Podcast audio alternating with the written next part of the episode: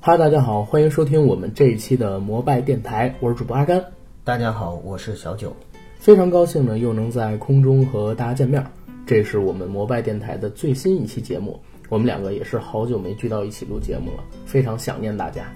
是，希望大家呢像我们想念大家一样去想念我们，九哥，你刚才那么惊讶干嘛？咱俩确实好久没录节有目了，吗？一个礼拜周多了。啊。一般来讲，咱俩不都三四天录一次吗？可是我经常见你，所以没有感觉到好像隔了很久的样子。但是咱俩确实很久没打开设备了。嗯，那倒对不对是。？嗯，这期节目呢，我们也是赶趟儿，因为录制的时间是在十二月的十一号，十一号，对，十五号开始，其实贺岁档就要来了，所以我们也是提前给大家做一个观影前瞻。正常来讲的话，咱们国内的贺岁档一般是指十二月下旬到一月的上旬。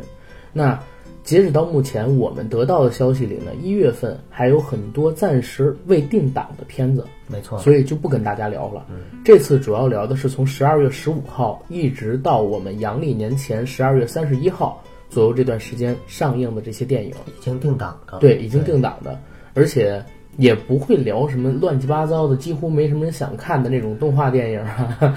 大烂片儿啊。我们就是跟大家聊一聊我们作为嗯影迷吧，然后比较关注的一些电影，嗯，也能给大家提前排排雷，因为相对而言我们还较了解一些有关于这些片子的内幕信息。但是我们也还是秉承我们一贯的原则，就是对于我们的所有的建议，我们的听众朋友们都可以把它当成狗屁。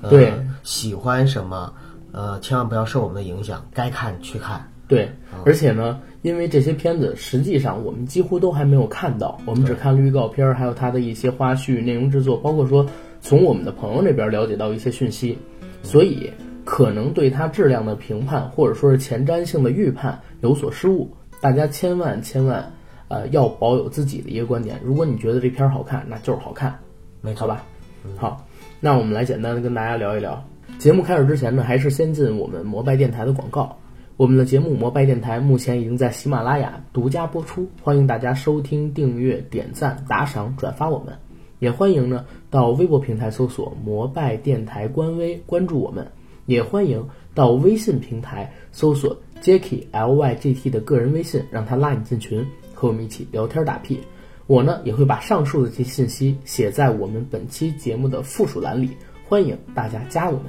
还有一件事情，就是在上周开始，我在微博上边呢发了一条文章，说欢迎大家在本条微博下评论，二零一七年你觉得最好的十部院线电影，或者说是你觉得二零一七年印象深刻的影视作品吧，我们放宽一点范围。我们呢要在年终的时候进行盘点，希望大家可以把自己的见解、自己的喜好写在我们那条的微博下。我呢会和九哥一起在本月末出一档节目，盘点我们二零一七年喜爱的或者说印象深刻的影视作品，做一个恭贺二零一八的专辑。到时候你的评论有可能入选我们的节目哟。好，广告做完，让我们开始今天的正式节目。 我补一句，嗯，还真是值得期待呢。挺好，回头你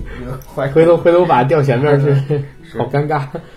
那好，正式进我们现在的一个正式的节目。嗯，刚才呢，在节目录制之前，我和九哥已经把从十二月十五号一直到十二月底，我们两个人就是比较关注的电影，当然这部分有好有坏啊，一会儿再跟大家详聊。把他们的信息呢写到了一张纸上。首先呢是十二月十五号上映的电影《奇门遁甲》，还有冯小刚的新作《芳华》。这两部电影呢，目前都已经开放了点映，口碑都还不错。没错，再之后，十二月二十二号是《心理罪之城市之光》，主打悬疑惊悚，邓超的电影；《妖猫传》主打奇幻剧情，这是陈凯歌大导演的新作。十二月二十二号还有一部我的偶像成龙的《机器之血》，主打的是科幻动作，也有人把它叫做《警察故事二零一七》啊。十二月二十九号，《解忧杂货店》，这是哈喽树先生的导演的新作。再之后，《前任三》再见前任，《前任攻略》的第三部，还有吴君如首次执导电影的《幺零零》，以及刘亦菲， 我女神新作《二代妖精》。目前呢，在我们这个榜单里写到的，就是我们两个人还算是比较关注的电影吧。整个十二月的下旬，一共是有九部，其实大半部分都是集中在各个州的周五，嗯，也是方便大家去观影的。接下来，我们两个人就一步一步的和大家聊一聊有关于这些电影的我们两个人的前瞻性看法，嗯，好吧？好的，那咱们现在就先来聊第一部电影，好，十二月十五号上映的《奇奇门门遁遁甲》。甲，嗯， 《奇门遁甲》呢，导演是袁和平，徐克监制，主演是大鹏、倪妮、李治廷、周冬雨、伍佰还有柳岩。嗯，那截止到目前，我们看到的一个故事梗概，说该片讲述的是一个妖孽横行、天象大乱的时代，外星妖物侵袭而来。此时，江湖上精通奇门遁甲之术的神秘组织雾隐门挺身而出，其首领老大、弟子诸葛青云、铁蜻蜓和雾隐妻子等众人各怀所长，另一方面，诸葛青云途中寻找新一代掌门小圆圈之时，新晋捕快刀一长为救铁蜻蜓，亦被牵连在内。一时间风云涌起，天外来客与雾隐门之间的正邪之战即将引发，一场新的奇幻危机正在来临。啊，这个故事大烂片儿了，不是这个故事啊，让我想起了二十年前，嗯，我作为一个少年的时候，我会特别期待这种类型的片子， 对，好玩儿、好看、奇幻，然后各种外星人打 斗，然后什么什么元素都有对。那个时候就是年轻人嘛，都会觉得很多元素，然后你拍的很漂亮、很热闹，嗯，然后那个片子就会很喜欢看，对很抓眼球，对，嗯。但是现在这个年纪，好像对这种片子没有太大的感觉了，是吗？嗯。刚才我自己念了一遍这个故事梗概，其实说实话啊，嗯，就是我看到这个演员班底，嗯，看到这个导演，嗯，再看这么一故事梗概，我觉得它有可能是一个大烂片儿， 真的是一个有可能是一个大烂片儿，因为这种电影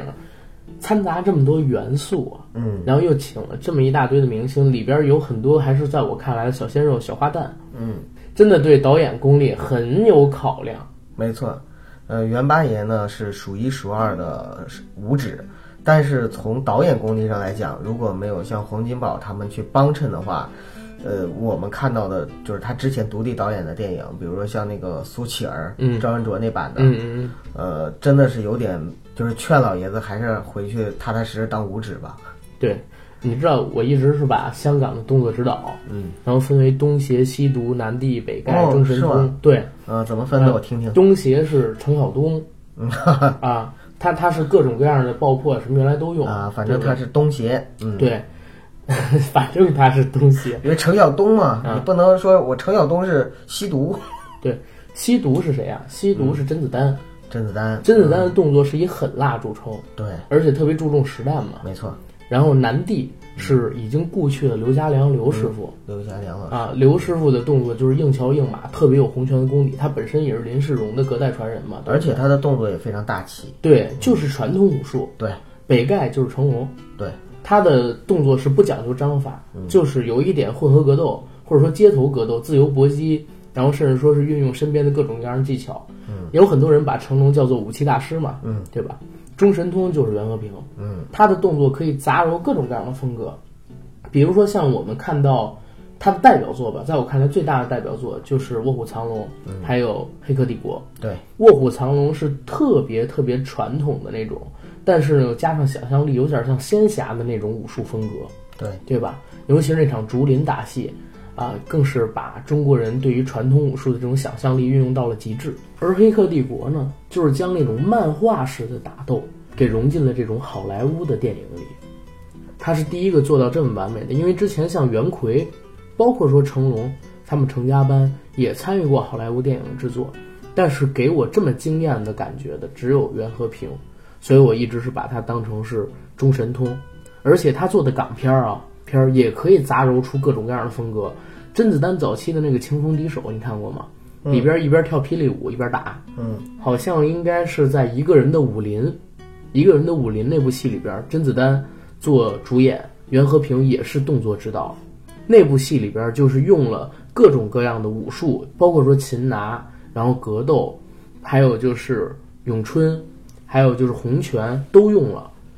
他肯定是一个杂糅万千的武术大家，所以我把它叫做中神通。嗯但是呢，就是五指做得好，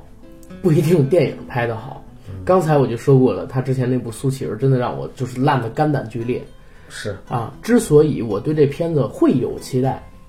只有一个原因，就是他的监制是徐克。嗯徐克出品的电影啊，我不敢说每一部都是好片儿，但是呢，至少没有让我太失望过。他监制也好，他导演也好，他编剧也好，最起码的也有烂片儿吧。但是呢，跟市场上那些烂片儿比起来，要强出很多。最起码不会太让我失望。而且《奇门遁甲》也是一个老 IP 了，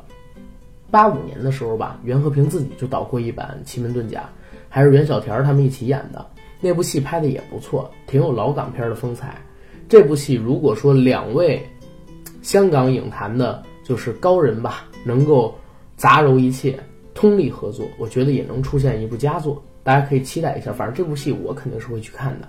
嗯，这部戏我也肯定会去看。嗯嗯，因为听阿甘你刚才介绍完了之后呢，有几个点让我勾起了兴趣。嗯，第一个呢是袁八爷，他这回呢还是有人帮他把关的对啊，就是徐小怪。对，呃，这种把关呢，就是相当于是徐克他在特效方面，我们大家都知道是大拿。对，然后另外呢，徐克的脑洞也非常的大。而《奇门遁甲》本身就是一部呢，应该说是应该充满想象力的电影。对外星人、嗯，然妖后怪、武侠平行世界对对呃，人妖和平相处等等等等，就对是总之这些东西必须要有一个足够大的脑洞和足够强悍去的装载特效技术，才能够把它变成一个非常好看的东西。对这是第一点。第二点呢，其实观众朋友们也可以去想一想啊，这种电影，如果我们不在电影院看的话，其实可能失去了很大的一个观赏乐趣。对，呃，我们如果是在电脑上面下了一个蓝光高清，嗯，嗯、或者是呢，就是拿了一个影碟，然后呢去看，嗯、可能真的没有在电影院里边身临其境去感受这种大荧幕上带给我们那种震撼的那种感觉。嗯嗯，呃，我刚才看评论里边虽然没有剧透，但是呢也有讲到像倪妮她变身啊等等，像这样的一些画面和场景，都还有柳岩的出场等等等等，都惊艳到了这些提前点映的一些观众。嗯，呃，那我就在想，嗯、有些好的东西真的必须要在大荧幕上去看的话，才能看出感觉来。对，嗯、所以说这部电影我应该会在第一时间去电影院去欣赏。呃嗯等欣赏完了呢，呃，如果真的觉得说值回票价的话，那我会闭口不言。如果说这钱花的有点冤枉，也许我还会骂两句，嗯嗯、。但是我保留观看的权利。对，所以我就说看一看这片子最后到底是一个什么样的水准，大家也是抱着一个看商业大片儿的心态去就行了，别想让它惊艳你。这样的话，最后可能会有惊喜，但是如果惊喜不在的话，也不会有太大的失望。没错，幸福感这个东西本身就是相对的。你要抱着说我要比较低的期望，我我我我要看一个特别好的大片儿的心态去，有可能就会失望，对出来之后就会不满意。但是你要是呃非常低的期待值去看，没准呢会找到一些惊喜。嗯哼，所以说白了，就是在这个信谁也不信任谁的时代， 大家看什么东西都保留几分意见就好。对，在人群之中要有一定的狼性，对， 对吧？好，然后接着往下看，嗯，在二月十五号呢，还会上映一部就是年度话题之作吧，冯小刚电影的最新力作《芳华》。没错，这片子也算是命运多舛，从九月份其实就定档，应该是上十一档，但是呢，呃，因为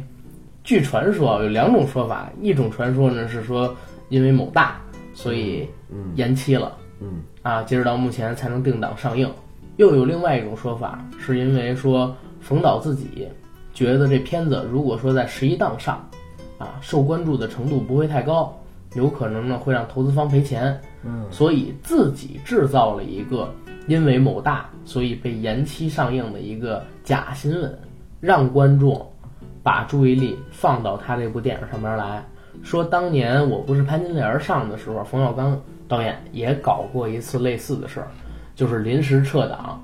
然后再找机会上映。到底是怎么样？只有他们当事人自己最清楚。没错，这个我也不关注。说白了，如果这个电影好看的话，你爱玩几次花活都没关系。对，嗯，呃，但是如果真是像网友们想的那样，是封导自己、炒作自己，确实挺下作。但是我觉得也不至于这样吧，一北京爷们儿，其实我不太，我不太倾向于去相信这种说法，嗯，或者说我不太愿意去相信这种说法。这种说法如果放在放在一些嗯不是，关键是这样。最开始我是深信不疑，因为某大被撤档了，因为那会儿冯小刚导演参加好多活动的时候都是泪洒舞台，对而且当时确确实实已经是点映都已经上了，上了两天点映，突然之间就被撤档了，对不对？这个电影公司是要是要赔钱的，当时退了那么多的票，所以我一直都不相信说是冯导自己撤档。但是在之后呢，又出现一条新闻，就是说广电总局还是啥自己发了一微博，说我们没有让芳华撤档，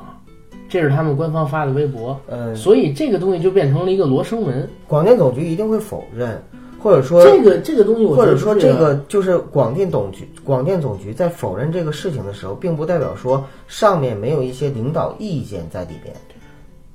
你明白我的意思吗？就是说有些东西是不用摆在明面上的。但是你看是这样，广电总局之前撤了那么多的片子，嗯，大家都在说，都在骂，但是他从来没有出来反驳过一句，嗯，啊，对不对？只有这部戏他出来反驳说，我们没说，也没给任何的指示，那为什么这次广电总局不背这个锅了呢？就是说这次可能真的是被冤枉的呗。所以现在就是有两种风评，说是冯小刚自己，还有一个就是说广电真的让他下了。嗯，但是不管怎么样吧，这个咱们不说，它既然变成罗生门了，只有他们自己才能弄明白这件事情。有些有些真相其实可能永远都不会有人知道的。对，那还是讲一下《芳华》的剧情跟主创。嗯， 《芳华》这部戏呢，导演刚才说过了，冯小刚，男主角呢是今年风头正劲的黄轩，女主角呢一共是有五名，分别是苗苗、钟楚曦、杨采钰、李晓峰和王可如，这几位呢都是新人演员，冯导这次提拔出来的。故事剧情梗概给大家念一下：本片讲述了上世纪七十到八十年代充满理想和激情的军队文工团，一群正值芳华的青春少年，经历了成长中的爱情萌发与变数充斥的人生命运。乐于助人、质朴善良的刘峰，也就是黄轩饰演的男主角，和从农村来、屡遭文工团女兵歧视与排斥的何小平，也就是苗苗饰演的女主角，意外离开了浪漫安逸的文工团，卷入了残酷的战争。在战场上继续绽放着血染的芳华。他们感受着集体生活的痛与暖，故人的分别与重逢，还有在时代变革下每个人的渺小、脆弱和无力招架。而昔日的文工团战友肖惠子、林丁丁、郝淑文、陈灿等人，在大时代的背景下，每个人的命运都大相径庭，拥有着出人意料的人生归宿，从来不需要想起，永远也不会忘记。这片子跟大家沟通一个事儿，我没看点映， 我当时没看，所以就截止到目前吧，我都不知道《芳华》到底拍成了啥样儿。九哥，你看点映了吗？我也没看，呃，所以呢，我不知道这次我在电影院的大屏幕上看到《芳华》的时候，又会是一种什么样的状态和感动？对，但是跟九月份看点映是一样的，嗯没有嗯因解为对没有剪，这次是冯小刚导演就是自己声明了，芳华没有剪一刀，所以为什么那么多人就怀疑，说芳华这戏到底是不是广电总局让他弄的？因为根本就没有任何的剪，对吧？所以真的就是罗生门。嗯，当然这部戏是整个下半季要上映的贺岁档前期的电影里边，我认为最有情怀，然后最有时代感，也是我个人最期待的两部之一。两部之一，另外一部是另外一部就是一会儿咱要讲的《妖魔传》。哦，呃，我呢是心里很矛盾。嗯第一呢，这个片子我本身呢是抱着一种比较欣赏和期待的情绪的，呃，我也会去电影院去看，但是同时呢，这种题材的电影又是我比较去逃避的，嗯，就是人到了年纪越大的时候，真的会越不愿意去看比较沉重的话题。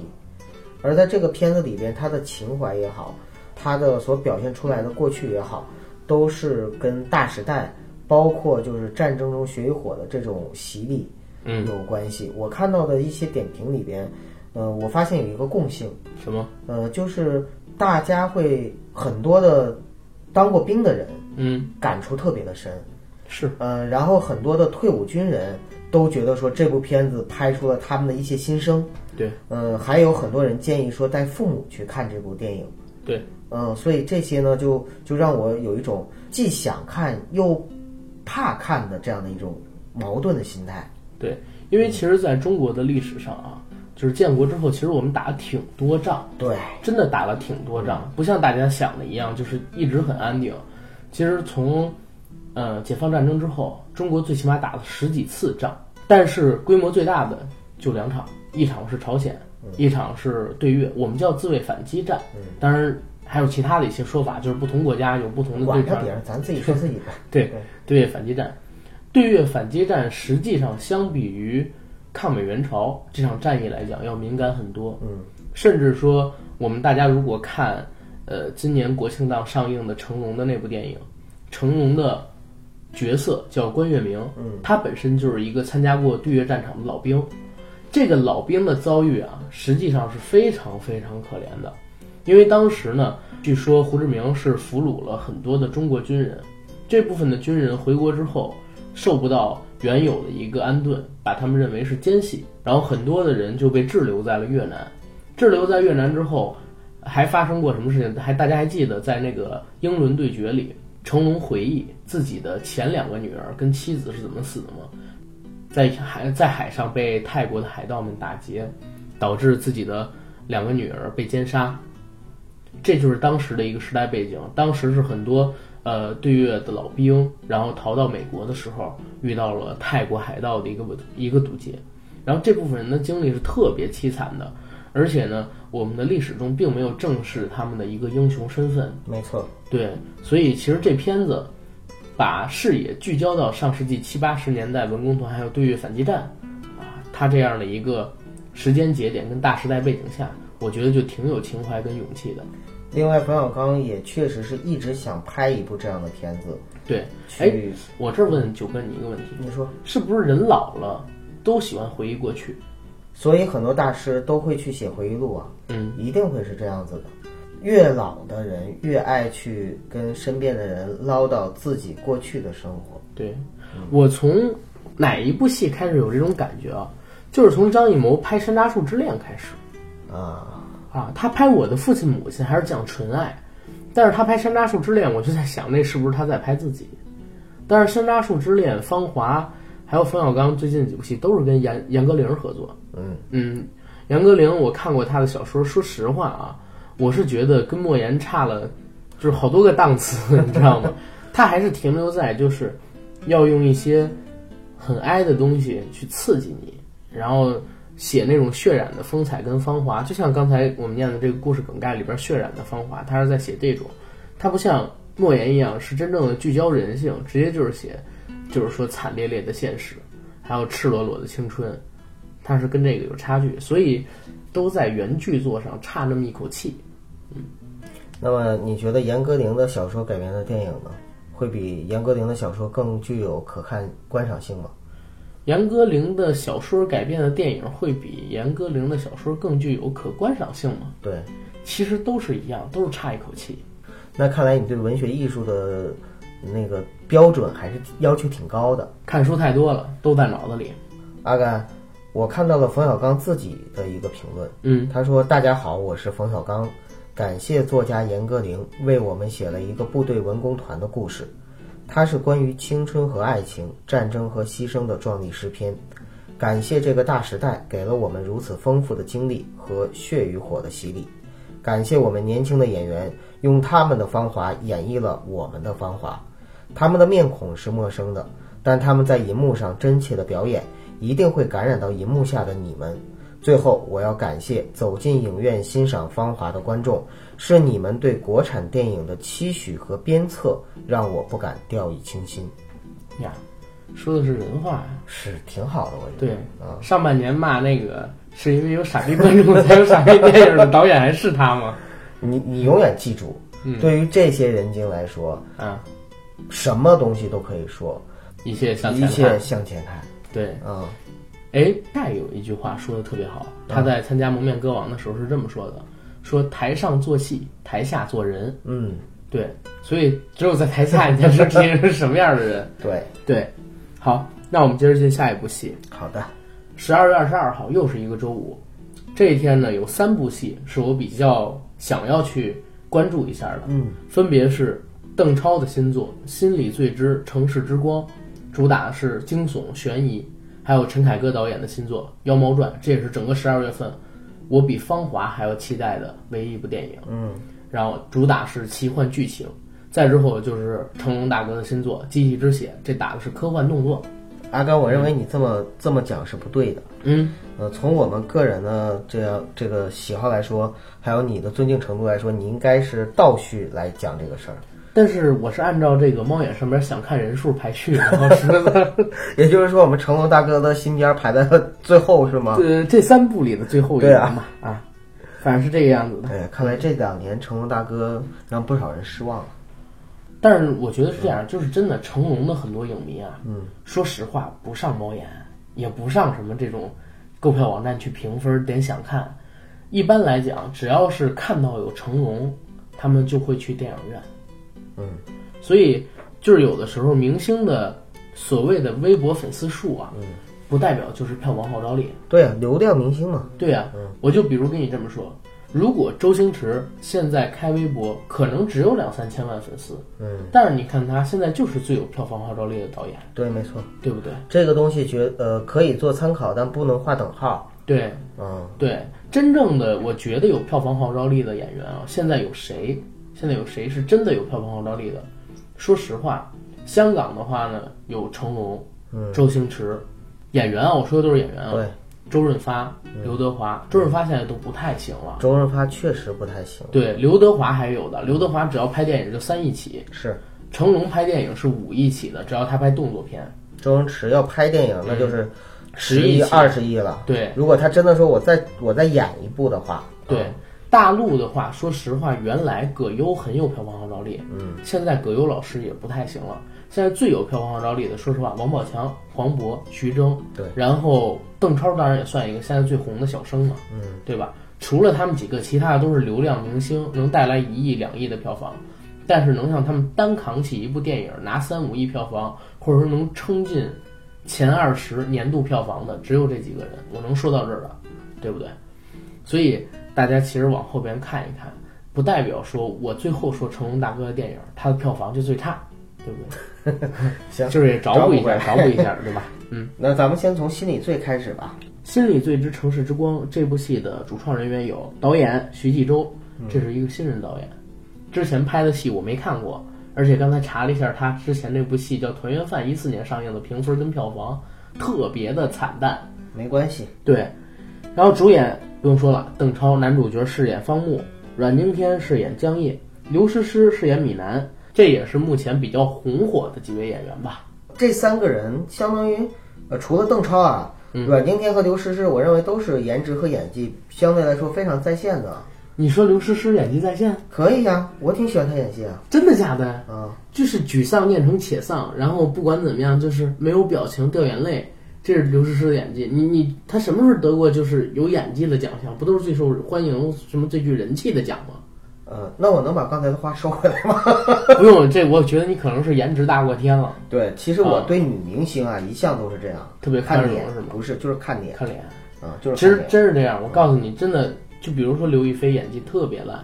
但是我就看她那张脸，我怎么都讨厌不起来。没错，对，所以，嗯，就这样吧，请观众们原谅我们这么直 直男的的节审美目。好。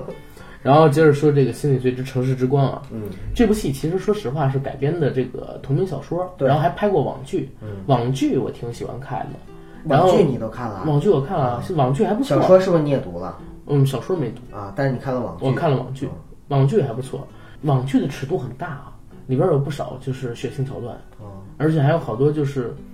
在我看来挺成人向的一些镜头吧，跟画面。明白。嗯，今年的也应该是在下半年吧，上映了一版李易峰主演对对对的《对心理罪》心理罪，但是那版是个僵尸片儿，让我觉得特别的扯淡，你知道但吗是？这两个心理罪是有血缘关系吗？没有血缘关系，就是同一个版权卖给了两家公司哦，啊，因为《心理罪》分好几部，他买的可能是不同部的一个版权。可能是嗯，然后这部《心理罪》其实说实话，我相比于李易峰那版要期待很多。首先第一点啊，这部戏里边没有小鲜肉，嗯，对吧？这部戏里没有小鲜肉，对对对邓超肯定是不算小鲜肉了。再有一点是什么？这部戏之前据说也是定档的国庆档，嗯，但是因为对于刑侦，包括说一些对断案的细节的神还原，过于血腥、过于真实，或者说遭遇了审核删减，跟《芳华》一样，就是延后到现在才定档上映。没错。对，所以对这部戏我还是有所期待的。啊，不知道九哥你怎么看这部戏？我首先我先说一下我对邓超的一个期待吧。嗯，邓超是这样的一个演员，我认为他的可塑性非常强。对，他，但是不要拍喜剧。我就想说，他演喜剧的时候能要多烂可以有多烂，嗯，嗯，但是呢，就是他拍拍到这种就是偏艺术向或者是偏呃需要他演技的时候呢，他是可以发挥出他不同于流量明星的这样的一种真正的专业性来。对呃，像之前的《烈日灼心对》，，所以呢，就是在还有李敏的猜想之类的。对，就像这部戏呢，就是我其实是挺期待看到邓超他会有一个怎么样的展现。嗯另外，就像我刚才说到的，阮经天，我始终是认为他是台湾中生代中也是一个非常优秀的演员，我我真的很喜欢阮经天，也很喜欢就是从他演那个《猛甲》蒙开甲始，。对，然后到之前他的那个《暴走神探》，好多人好像阮没经看天过他的片子阮经天有拍过烂片吗？有啊，我想想， 《谋杀似水年华》， 咱们还访过蔡志 了，这这个可以说，嗯可以说可以说，《谋杀似水年华》那片儿真是不咋地。嗯，所以当时在访那个蔡骏老师的时候，我一直没敢说，就是您之前 就是改编的这些影视作品，其实口碑票房都不咋地这件事情。我只是在问他，就是您对《蝴蝶公墓》有没有什么，就是跟之前合作这些电影有什么更多的区别之类的？嗯就是你小说写的，其实说实话，蔡骏老师小说写的还挺好的。不是，说实话是这样的。对首先第一点啊，电影拍成什么样子跟人家小说作者没没关系，而且人说了，他又不是电影的编剧，啊，然后他只是原稿做对，的。没错，没错。然后再者说吧，就是蔡骏老师的小说呢，它也只是类型小说，对，呃，它的艺术性和商业性上，我们来衡量的话，一定会，呃，商业性更重一些。对，哎啊，这句话就很 很政治政治正确，这句话就很政治正确，好吧？好，嗯，然后呃接着来说，就是这部《心理罪》，反正我相对而言啊，那你还还是会去电影院我看啊嗯会吗？去电影院看。会看哈。对，因为如果说他被迫改档的这个原因，真的是像刚才我们说的，是对刑侦的一个审还原，我一定会去电影院看的。但是我会先看点映，看不是看点评，啊先看看点评，点映映的点评，然后后再决定。因为说实话，这个导演我看他之前没拍过什么好戏，是《导演太重要了。我们在这儿往下来看下一部好吗？妖猫传》。 《妖猫传》，嗯，这是整个十二月份吧，我最期待的一部。黄轩又见又见黄轩，对，黄轩大战黄轩大战黄轩，十二月嗯份，今年都是。你不觉得黄轩今年上了好多部戏吗？而且今年电影行业的劳模是黄轩，电视剧行业的劳模是张嘉译，我不同意，为什么呀？劳模在电影行业只有一个人，谁？古天 乐，别人都称不上劳模。呃，不，黄轩我大们已经哥呀自我们已经自觉的就把古古仔给排除出去了，因为嗯就古仔每年不用只要比了少对于八部戏，我都认为他是不是就是得病 了，或嗯对者出于什对么事对，就儿不了。用比了。这个对，嗯，但是黄轩今年是真不少，确实，快赶上成龙大哥了。嗯，而且合作的都是大导演，没错，从他跟张艺谋、陈凯歌、冯小刚合作完，国内的啊，就是知名的超级大导，只有姜文没跟他合作过了。哎呀，黄轩的咖位一下子上来不少啊，对啊，嗯，我觉得一七年真的是黄轩的一个大年吧。爆发年。对，嗯好，然后说一下这个《猫妖传》。这个故事情节比较简单，对，先说一下这个《妖猫传》它的一个班底跟制作。嗯，《妖猫传》导演陈凯歌，主演黄轩、冉谷将太、张雨绮、秦昊、张荣荣、刘昊然、欧豪、张鲁一、阿布宽、田雨、刘佩琦、辛柏青。哎呦我的妈呀！你怎么念这么多人啊？ 因为因为我看了一下，他其实主创里边儿我有印象的，或者说我比较喜欢的，一直要念完辛柏青才可以。后面还有个张天爱呢，啊，还有张天爱呢啊，行，那就这样吧。然后，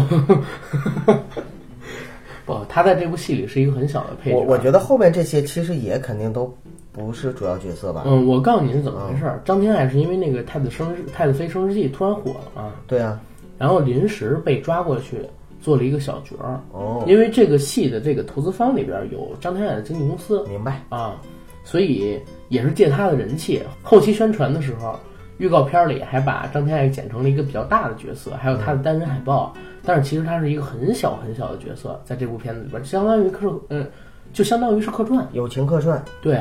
看一下这个片子的剧情，其实很简单：癫狂诗人白乐天与仰慕大唐风采的僧人空海相遇长安，却意外触发了横跨三十年有关王朝兴衰的惊天之秘。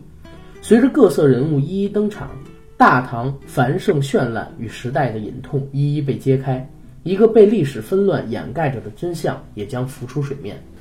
讲一下我为啥期待这片儿吧。好，其实说实话，我一直很喜欢就是中国隋唐时代的故事，因为在我的认知里边，我是觉得我自己这么觉得啊，隋朝和唐朝时期的中国是我们中国这五千年文化吧，嗯，历史上最伟大、最绚烂的一个时期没错。啊。就是说到唐朝的时候，因为我看到了你刚才念到的主创人员里面嗯有几个日本人，对，呃对其实，在唐朝的这样的一个文化中，遣唐使是一个非常重要的一个标签儿。对，嗯真的是兼容并蓄。对，唐朝的时候，如果大家有非常看 open，应该说唐朝对哎，对对对，非唐常朝有是看一个非常 open 的这样的一个纪元。不光是唐朝、宋朝都是。你看过《新灵性小周后图》吗？没有，但是我现在啊看的一些、呃书籍都是关于往关于唐朝的。就是赵匡胤的弟弟嗯林姓南唐后主那个 他媳妇儿小周后的那个照片儿，啊赵光义，赵光义啊对林对姓那个小对周后是吧？嗯西陵姓小昭后图，小昭后图，这这开车了啊，这这就算了，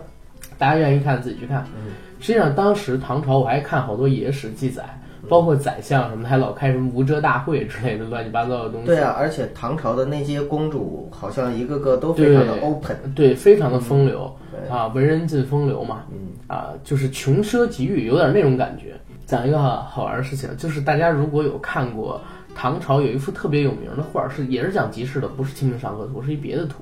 那《清明上河图》也不是唐朝的啊，对啊，那里边是有好多的胡人，而且唐朝真的是，嗯，有很多很多的我们所说的老外、胡人，集中在长安等等大型的城市。嗯，这在历朝历代其实说实话都是没有的，唐朝之后其实也没有。也就是说，当时的长安真正的是国国际际化化大大都都市。市，对，啊，然后这部戏，回到这部戏啊，这个《妖猫传》就是我在看预告片的时候，我就特别佩服陈凯歌一点儿，就是他所有的作品啊，从《黄土地》到《霸王别姬》，到什么《荆轲刺秦王》，再到无极啊无呃，哪怕无极，对，真的对是哪怕是无极哪怕是无极，无极现在也不错，现在回头看口碑，包括说就是前两年被骂得很惨，《道士下山》，嗯，它的美术设计、造型设计、场景还原，它的画面构图太棒了，真的就是在技术上做到无懈可击，你知道吗？就是我看到它那个预告片里边还原的整个长安城，还原的整个布景、人的服饰，真的可以称得上四个字叫美轮美奂。这部片子明年我觉得金马奖的最佳造型设计跟美术设计一定是它的，就是其实大师呢，或者说真正的艺术大师，他是一定会有一嗯些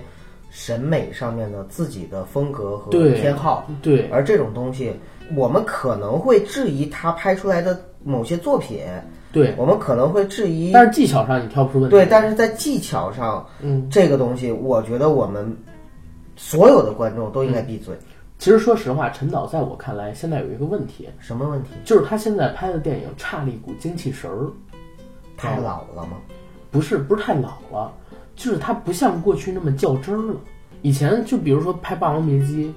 拍《黄土地》的时候，他是真的较真儿，妥协了？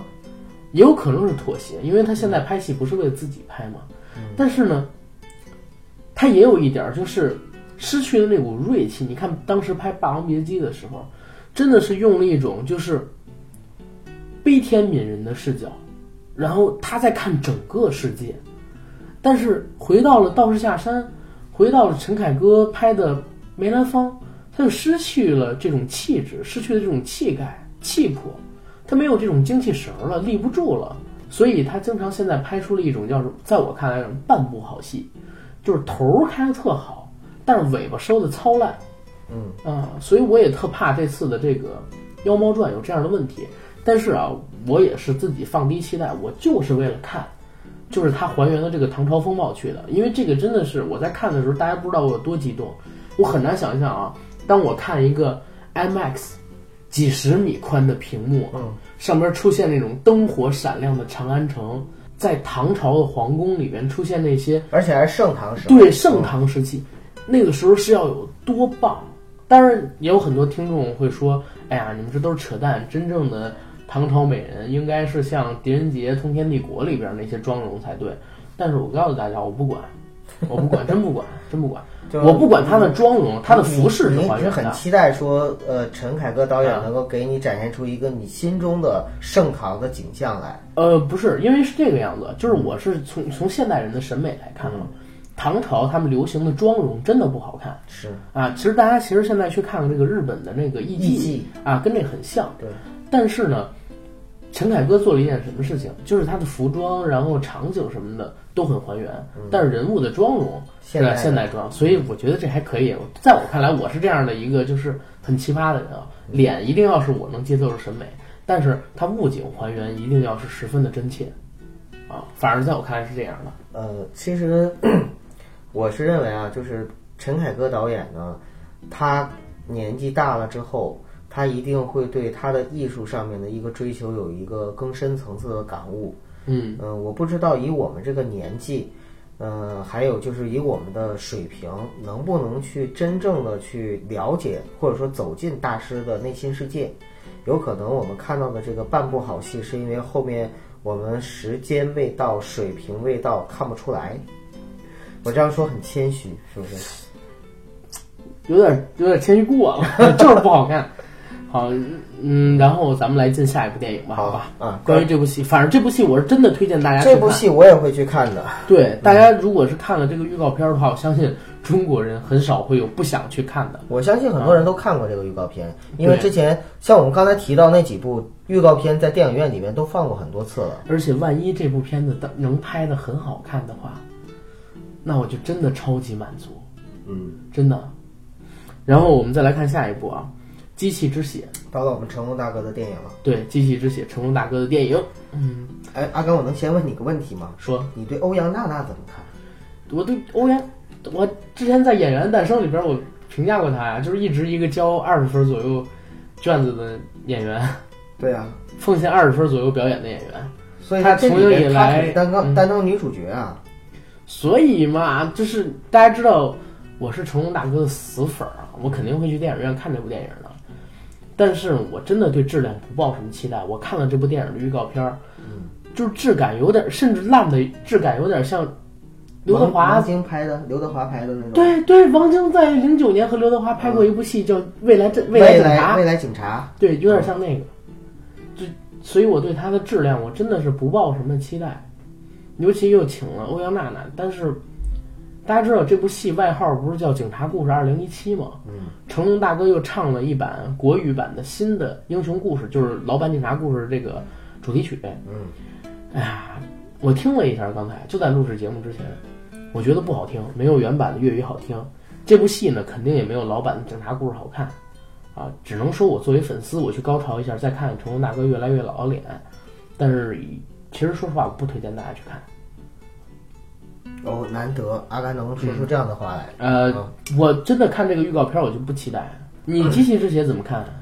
呃，老实说啊，你看之前我们说刘德华、王晶拍的那个《未来战警》《未来警察》，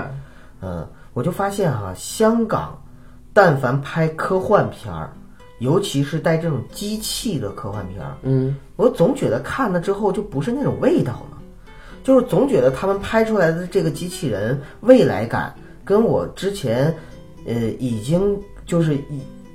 非常认可的那种好莱坞模式的未来感和科幻感比起来，就总有一种特别廉价的感觉，我不知道为什么，真的有，就包括机器侠，嗯我我觉得是这个样子啊，嗯就是其实说实话，大陆的非常多的科幻电影，呃，咱说不说大陆，说香港，嗯，行，嗯就说现呃，大陆现在也有一部叫《探星者》，这探个星者，这个大家可以关注一下，张小北老师拍的一部戏，啊，然后《太空堡垒》的首创之作，然后这部戏很值得期待啊，有可能开启中国科幻大片元年。是吗？对，刚出了预告片儿，但当然这个是个二话。香港有很多科幻电影，在我看来有一个最大的问题，就是他们的布景、还有人物造型、还有道具的制作都极其之凑合。嗯，就是大家经常会发现一个问题，就是好莱坞的科幻电影啊，他们比如说做一个枪械吧，嗯，这个枪械很少会使用塑料质感的东西，一定都是钢铁质感，嗯，呃，而且呢会做的极其之繁复，它不会用那种流线型帮你去做呃简单的铺做，对不对？哎，你说这一点要对，对香港的所有的科幻电影里边的那些机械特别的流线型，对，特别流，因为它流线型的话就不用设计的很繁琐，不用一点一点的去细抠，对，然后而且材料的质感，在我看来都是塑料质感。嗯，在这一块儿上，你就会发现一个特别大的问题，就是塑料质感跟钢铁质感、繁复跟流线型给你的科幻感真的是不一样完，全不一样。完全不一样的。而且还有一点，就是香港的这些科幻电影呢，嗯它往往就是怎么说呢？就是你虽然穿着打扮，嗯或者说人物等等设定是未来的，但是你非要去把他们是放在一个特别接地气儿的这样的一个时空里对边。，哎，但是我也说一嘴，嗯，就是香港的科幻片吧，总喜欢搞一个设定，就是他们的这些处处在未来的人，总是穿一些特别蠢、特别不科幻的衣服，然后还说这是科幻服。但是好莱坞的好多电影，说实话，很多科幻电影啊，都是让他们穿最普通的衣服，对，就是让你感觉这是在科幻，其实就是细节上。这个东西只能靠两个实现，一个是用心，一个是投资。在我看来，香港电影首先你投不起这么多钱，说实话，科幻片儿要投资真的很高。确实要再烧有一钱。个就是用心，因为你如果说设计种种东西的话，它这个繁复程度不是一两个月的时间做特效就能做完的，也要不然好莱坞做特效做一年实拍三四个月，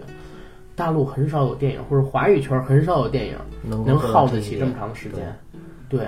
那所以这部戏呢，当然我也一定会去电影院看。嗯嗯，我也确实是持保留意见，就是不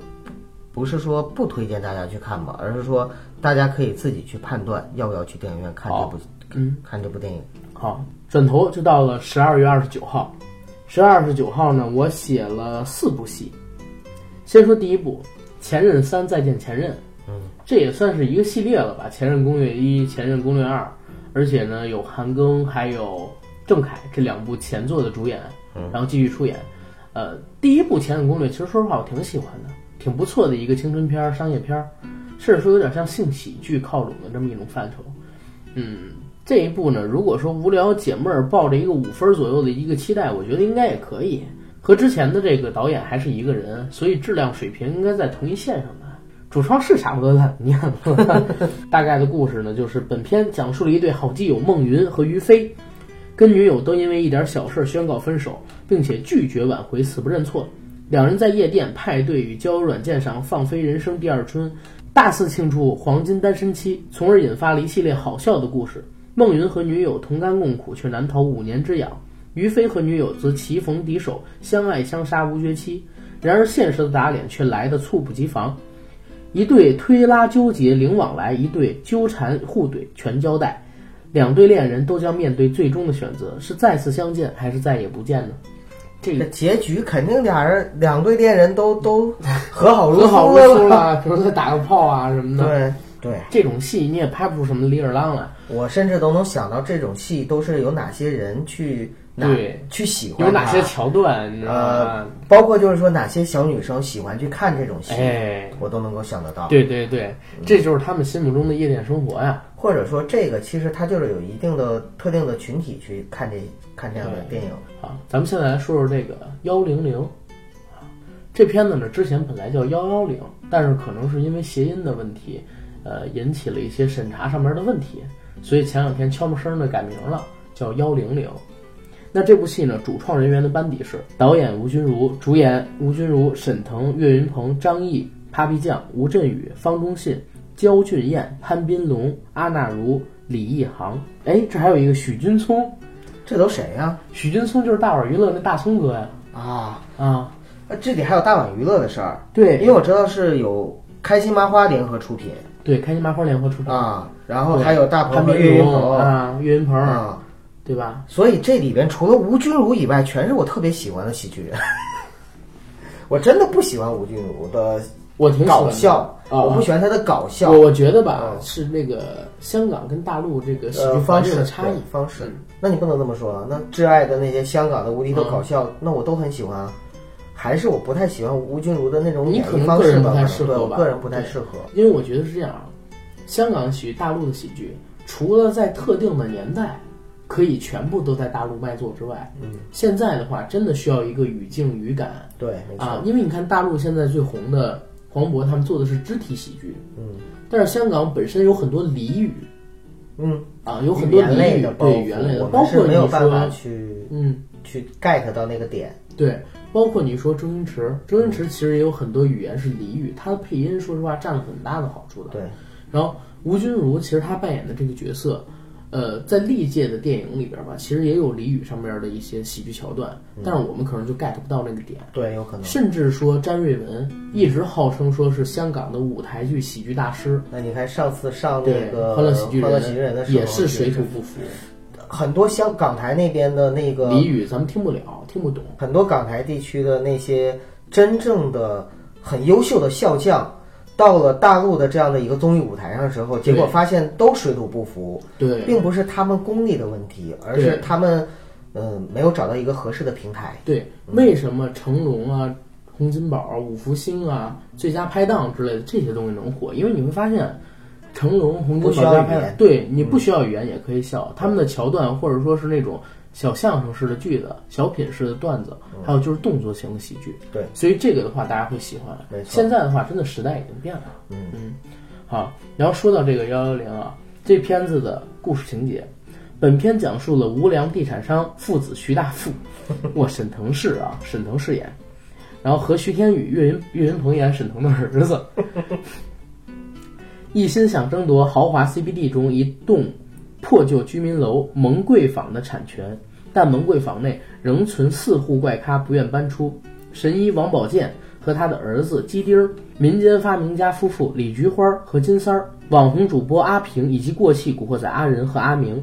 某个月黑风高的夜晚，怪事接连发生，僵尸、丧尸、吸血男爵、红衣女鬼接踵而至。陷入恐慌的留守怪咖们，请来江湖上人称“万能大师”的玲姐，帮他们化解危难。可没想到，玲姐却带来了更大的麻烦。哎，阿甘，听你说完了这个故事梗概，你知道让我想到了什么想到什吗？么？想到了《回魂夜对，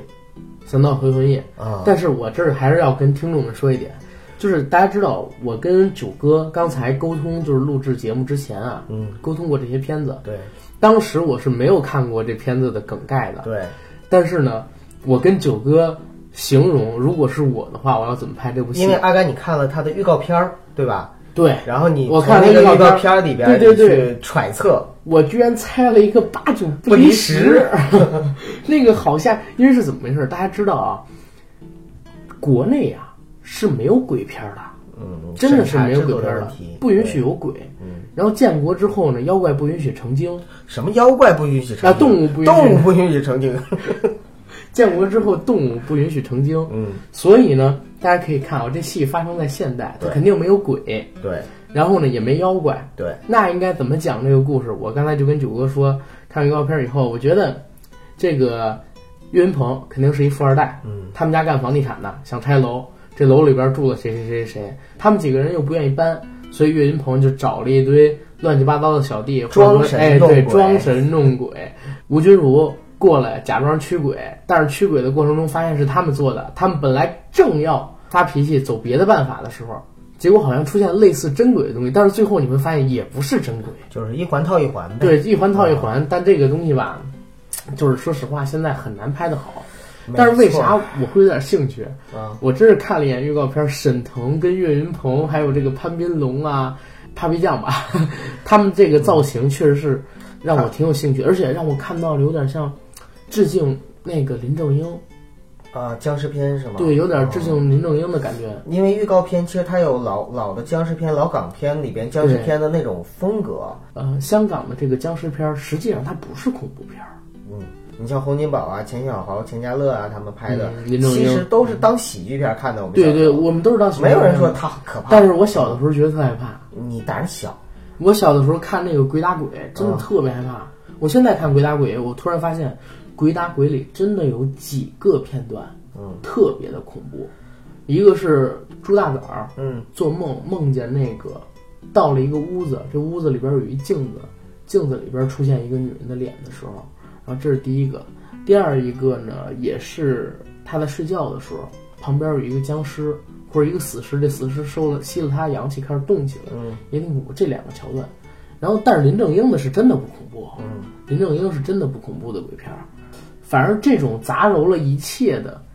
僵尸片儿，或者说香港的惊悚片儿吧，好久都没见到了啊，啊。这个幺幺零有点像这你样，这个是为了怀旧去，奔着对怀旧哈。对。但是我也跟大家沟通一个观点啊，这片子出来大家还真得小心一点儿，别真的为了情怀就去电影院看，一定要懂口碑。我觉得没人会真正为了情怀去看这个片子。有人啊，你或者说就看了预告片，觉得会很好看就去。但是我觉得是这样，因为我告诉大家一个事儿，嗯，这片子是今年的四月六号开拍的，四对月吧六号，当时的导演挂的是谁呢？挂的是曾国祥，曾国祥，对，然后还有一个联合导演是喜欢你的那个导演，姓许，叫许许什么光，我忘了，嗯啊，这个暂且不谈。但是当时挂的导演是他们两个人联合导的，后来呢，到五月多份，依旧是他们俩的名字。杀青之后，开始做宣传推广的时候，突然导演就变成了吴君如，这是为什么？大家其实可以发现，这部戏的监制是陈可辛。嗯陈可辛最近几年挂名导演或者说是挂名监制的戏，其实说实话都没出过什么问题，我对他挺有信心的。曾国祥呢，之前是拍过《恋人絮语》，嗯，然后《七月与安生》，据传说是这部戏导完了之后，剪完了片子，导演觉得戏的质量不行，怕上映之后砸了自己之前的招牌，然后吴君如呢，反而是一个喜剧女演员，就挂了她的名字，号称是她第一次执导的戏。因为反正吴君如在导演方面也没什么招牌。对，所以大家现在你去找豆瓣儿，或者说找一些其他的就是有关于这部片子的信息，他的导演挂的还是曾国祥跟另外一个导演的名字，好像还没全改过来。所以这部片子的质量，大家一定不要太认真，好吧？下一部戏应该是《解忧杂货店》吧？啊，对，解忧杂货店，解忧杂货店其实挺让我吃惊的，这戏呢有十万人点了想看。确切的说是十万零七千七百七十人。对，你要知道成龙大哥马上就要上映的《机器之血》啊，嗯才六万多人，这比他晚上，但是想看的人比他还多了四万。你别忘了，因为他的主演是王俊凯，对我看到他的主演有王俊凯、还有迪丽热巴，还有董子健，还有迪丽热巴。迪丽热巴还好吧？迪丽热巴特别火，而且她粉丝真是不敢惹，你知道吗？我都分不清迪丽热巴和古力娜扎。你别这么说， 我跟你说，你一定被喷死。我告诉你，真的，迪丽热巴的粉丝特别恐怖，是你都不知道，就当时啊，鹿晗成人恋情的时候，这有多戏精，就他们家的粉丝，跑到哪儿去骂都有。就是我是觉得小姑娘挺好看，然后人姑娘也挺好，就是粉丝太傻逼了，真没见过这样的。这个为什么现在很多人越来越讨厌小鲜肉啊、小花旦啊？其实不是人家本人招讨是厌，讨厌这些人背后的这些粉哎脑丝残粉。脑残粉，对这些部分的残残粉，，就是粉丝戏太多了，他们自己各种脑补桥段，什么争排位、争番位，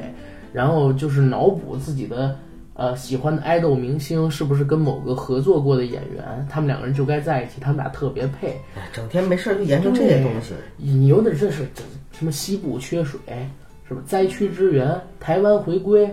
哪件事不需解要救去妇用女心儿童，对呀、江歌《流心案》，你关注关注。人傅园慧现在还没男朋友呢，你怎么关注这个呀？啊，对，今天是江心刘歌案开庭的日子江歌《流心案啊，我又说错不好，今天是江歌刘心案开庭的日子。》，嗯，在这儿我真想再多说一嘴，我们大家呢，我相信我们的网友肯哎定都，关九注。哥你很聪明，啊，你埋到这儿，审查 小编听不见。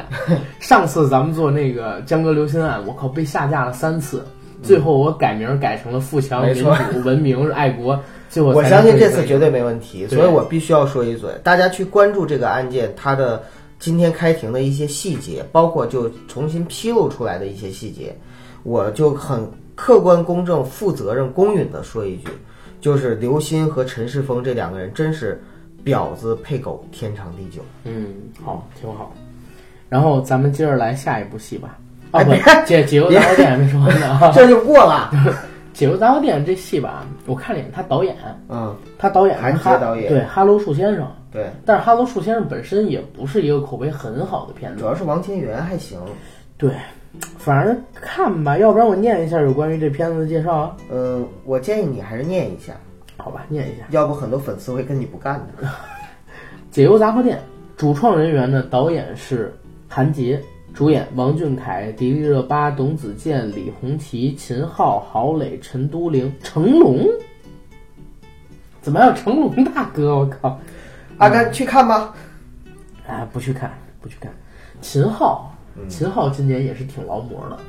说实话，呃，《妖猫传》里也有他，他是一可塑性挺强的演员。嗯秦昊，嗯，其实秦昊也算是有有演技，又帅又有演技的，很有演技啊、你知道我最喜欢秦昊的角色是哪个角色吗？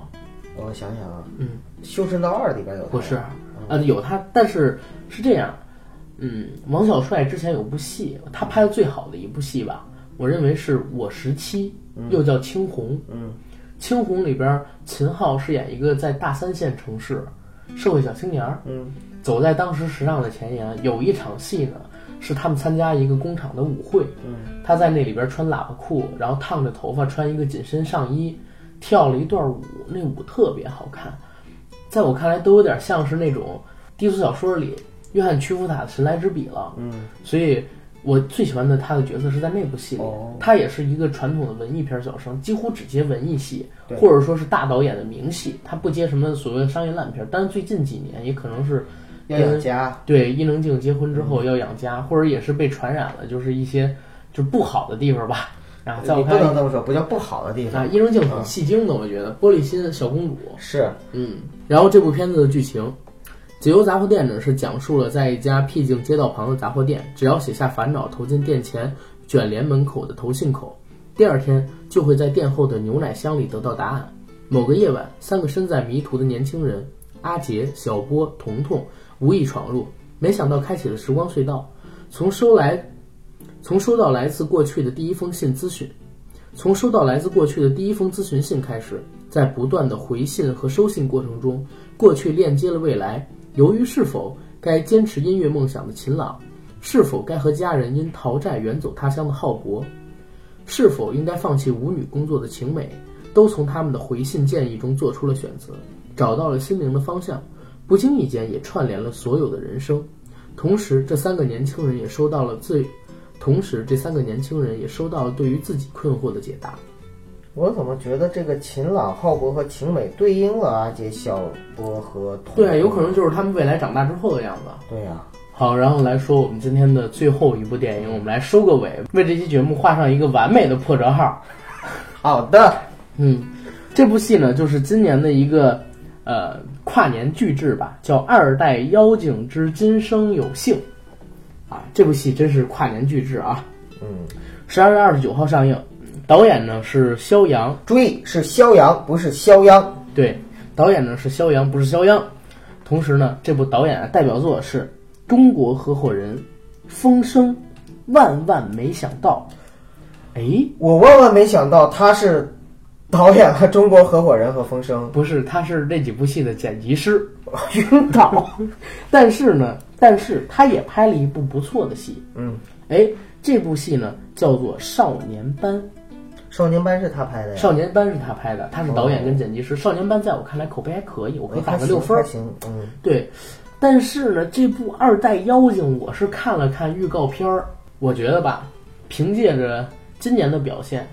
呃，刘亦菲我们的神仙姐姐拿到金扫把奖应该是毋庸置疑的。其实之前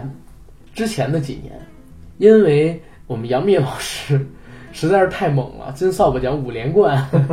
把大家一直忽略了刘亦菲老师。但是我给大家念一下刘亦菲老师这个今年跟前年的作品啊，一七年的四部戏，二代妖精之今生有幸》，啊，还没看，不敢说是烂片儿。《烽火芳菲》，嗯，这是一个战争片，战争片儿，